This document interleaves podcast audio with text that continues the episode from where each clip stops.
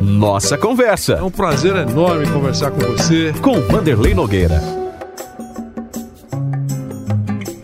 Olá, estamos juntos mais uma vez. A nossa conversa hoje, agora, é com a psicóloga Suzy Fleury, que já exerceu, você deve estar lembrado, a função na seleção brasileira, recuando alguns anos no tempo, continua atendendo, atendeu e continua atendendo personagens importantes do esporte brasileiro, fundadora da Academia Emocional especialista em educação executiva e esportiva e com um amplo e rico currículo. É um grande prazer, Suzy, recebê-la aqui na Jovem Pan.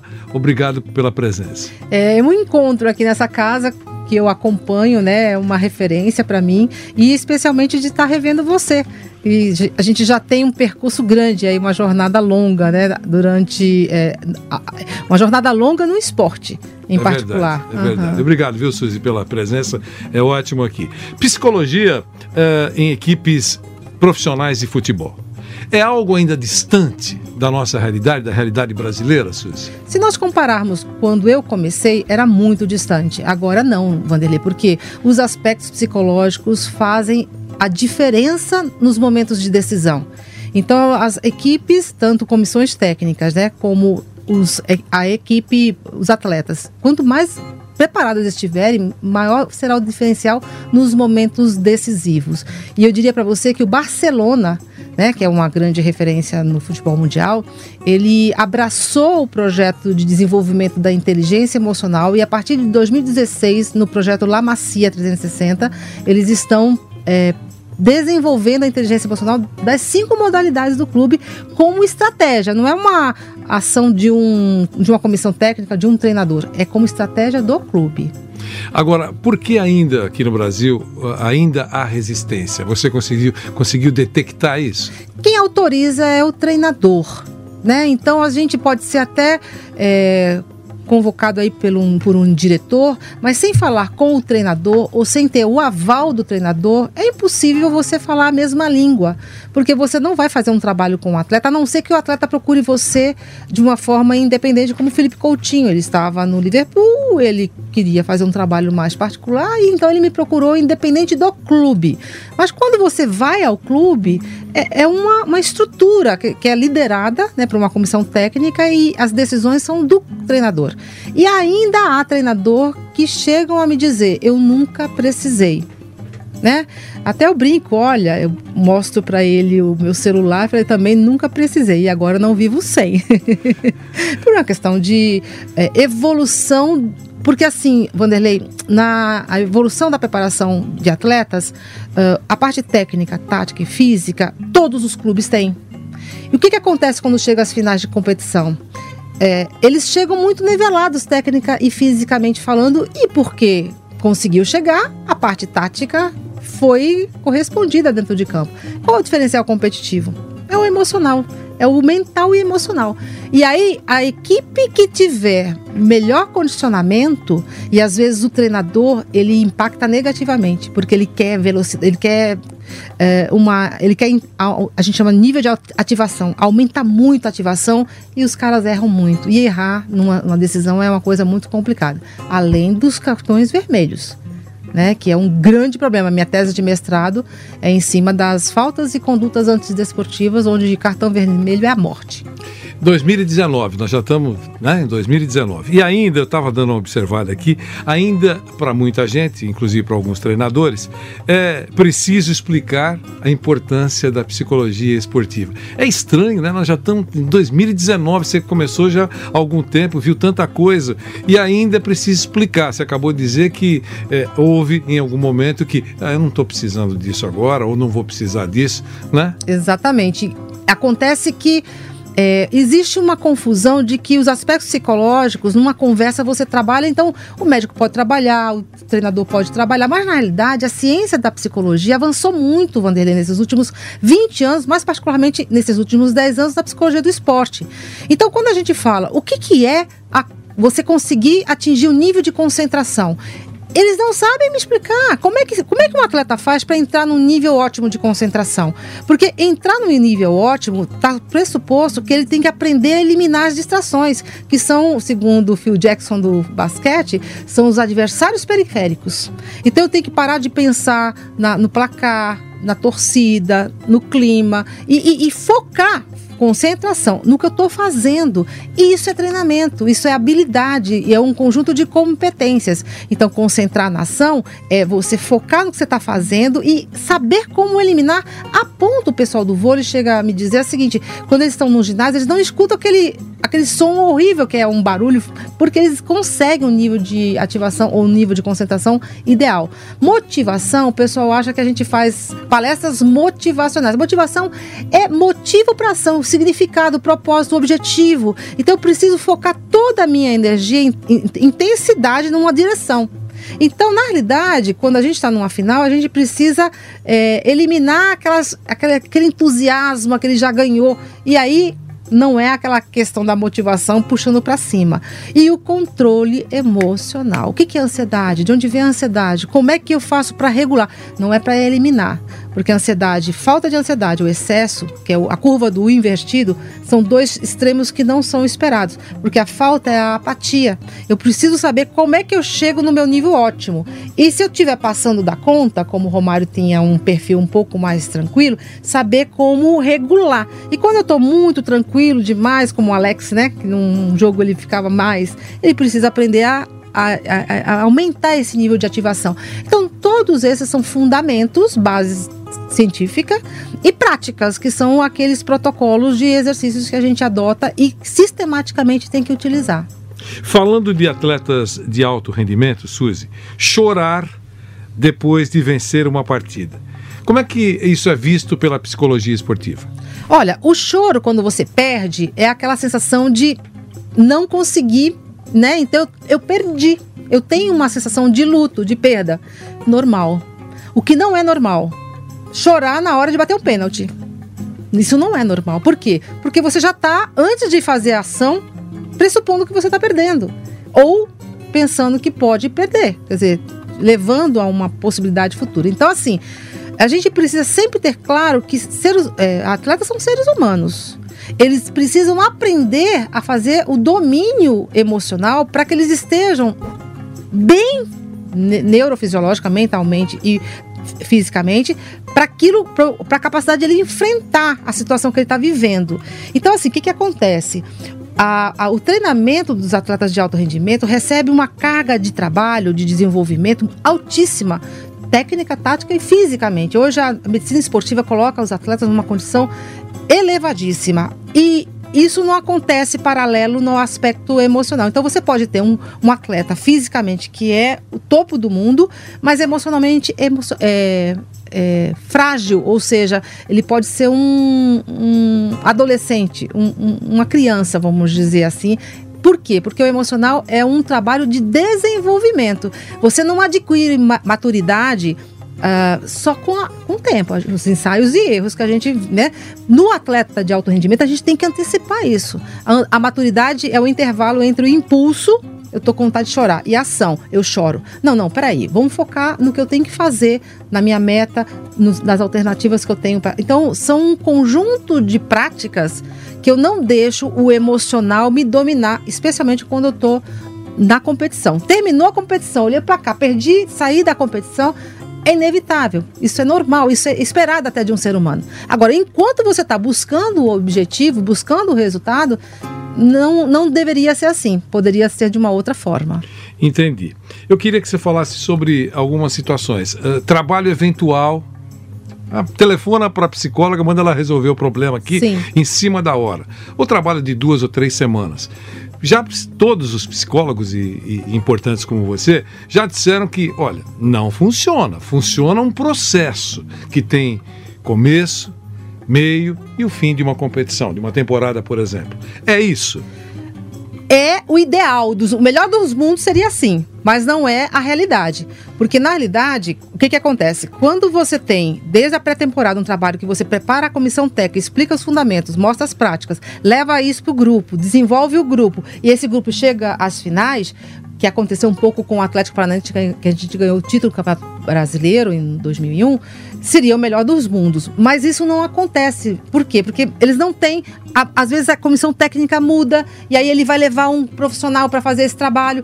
O que eu digo com, com muita segurança é que a gente consegue mudar estado mental.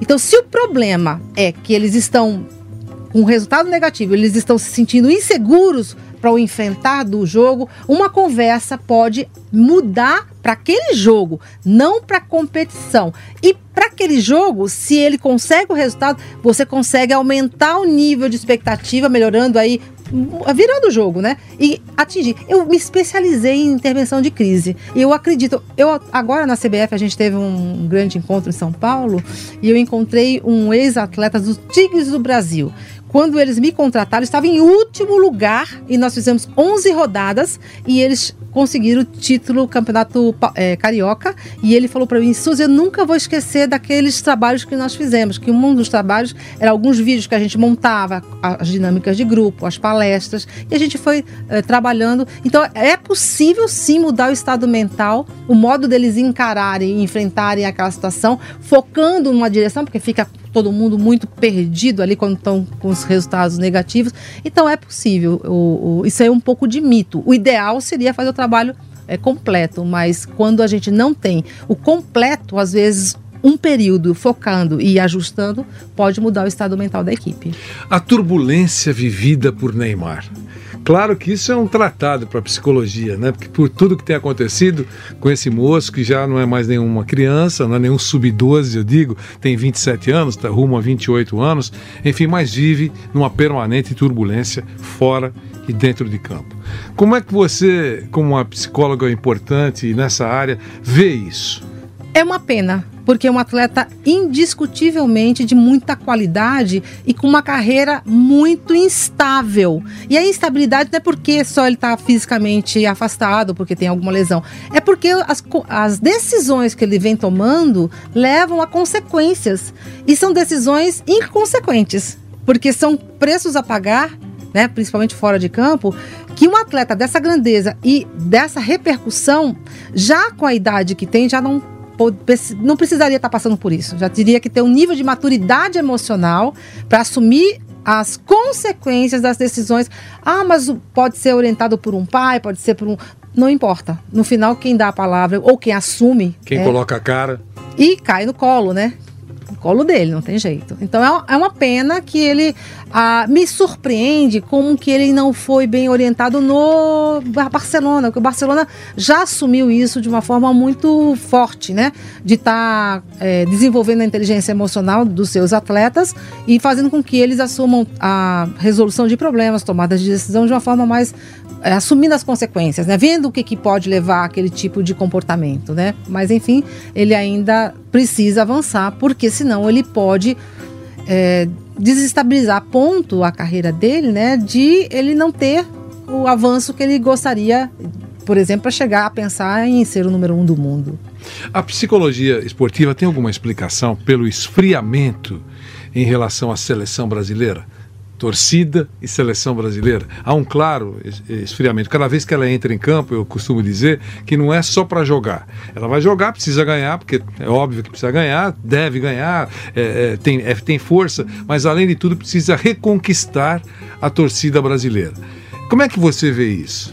Olha, eu vejo um conjunto de fatores, né, entre os quais outras modalidades esportivas que acabam ocupando um espaço do cenário, é, a, as frustrações, as seguidas frustrações que os nossos, é, os torcedores vêm tendo, em especial aquela Copa do Mundo no Brasil, que foi realmente um elevado nível de expectativa, porque a frustração ela ela está é, correspondendo aí a o quanto mais é, expectativa eu tenho e, e, aquilo não acontece, o tamanho da frustração está diretamente relacionado a isso. E é uma pena que é, a gente, como equipe, como seleção, é, tenha perdido esse contato de manter uma identidade com, a, com o público brasileiro.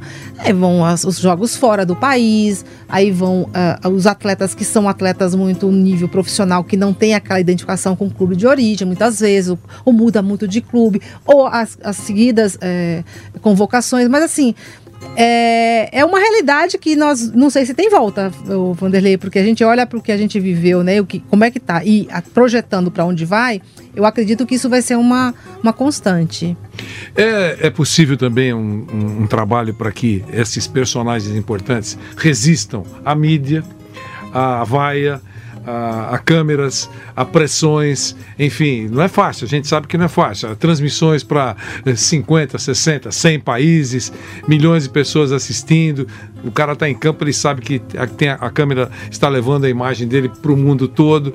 É preciso um trabalho para resistir a tudo isso? É, é fundamental. Eu diria que esse é um conjunto de como o Phil Jackson fala, né? Adversários periféricos que interferem negativamente se o atleta ou o profissional da comissão técnica não for treinado para ter esse nível de concentração focando no que ele quer, no que ele veio fazer.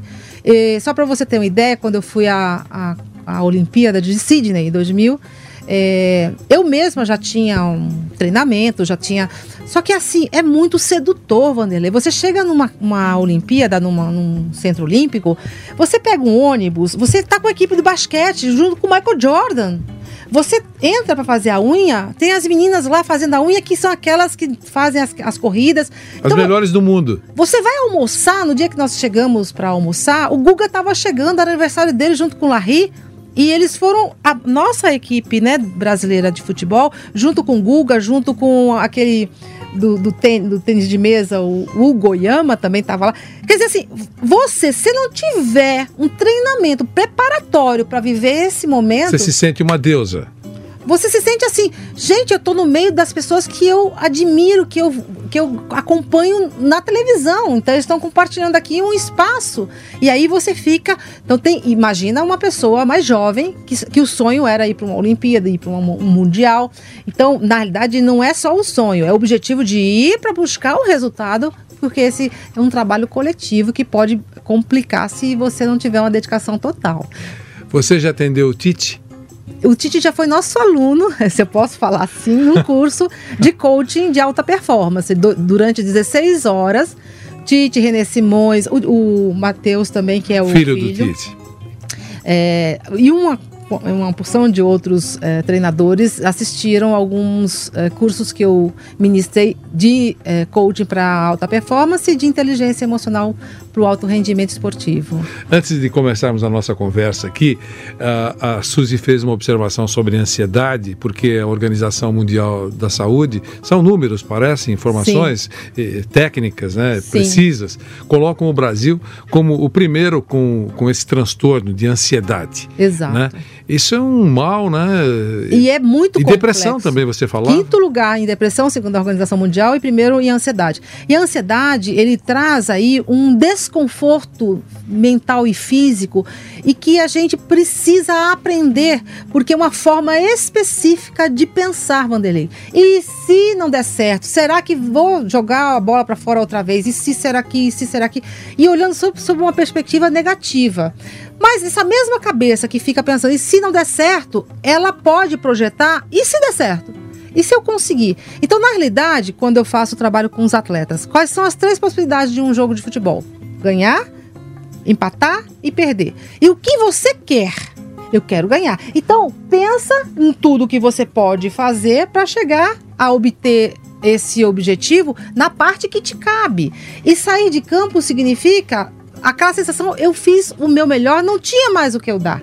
E no ambiente mais fora do esporte, no, na parte empresarial, porque ficam essas incertezas, elas vão aumentar com todas essas mudanças tecnológicas. Então, nós temos que ter uma alfabetização, porque a base da ansiedade é o medo base da ansiedade é o medo. Medo de e, perder, medo, medo de, de perder. E isso só funciona com um processo, né? Um trabalho com treinamento de, de a base é, são os fundamentos, entender de onde vêm as nossas emoções. Uh, a, a, ansiedade vem do medo e a, o medo vem de uma forma de eu interpretar, pensar. Então, se eu não mudar o que eu penso, Pode ter a circunstância que for. Eu não mudo o que eu sinto e aí o meu comportamento fica refém dessa situação. Abraçar a psicologia eh, esportiva é um avanço. claro, para, para as modalidades esportivas. A gente já sabe das restrições do futebol, caminha um pouquinho, mas não com a velocidade que os psicólogos ou a psicologia esportiva gostaria.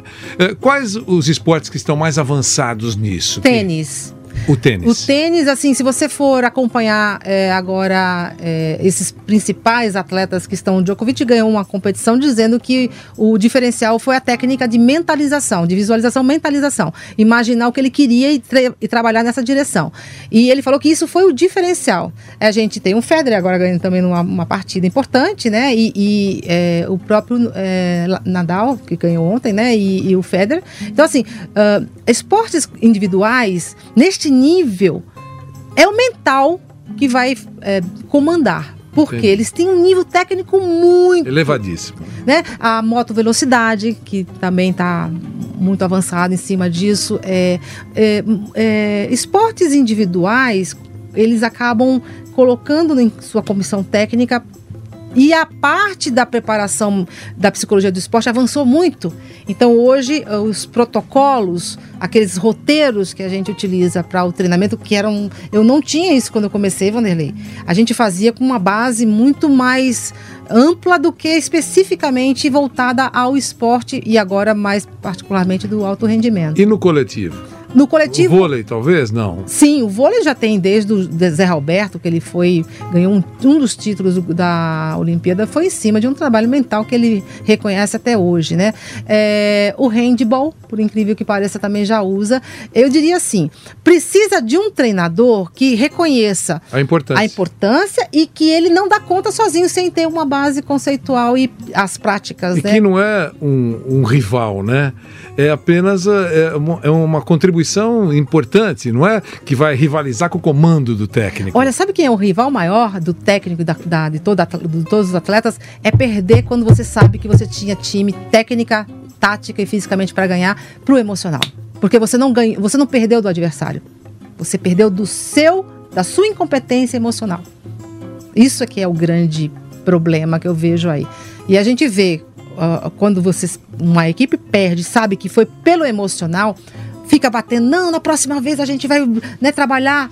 E aí a gente vai vendo mais um ciclo para alguns que são trabalhados e acabam avançando e outros que vão ficando pelo caminho, né?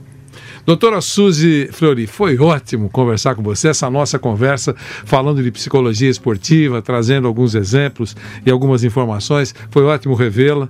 Obrigado. Obrigada a você, Vanderlei, aos seus ouvintes aí. Espero que a gente possa avançar um pouquinho mais com todas essas, essas oportunidades que você nos dá.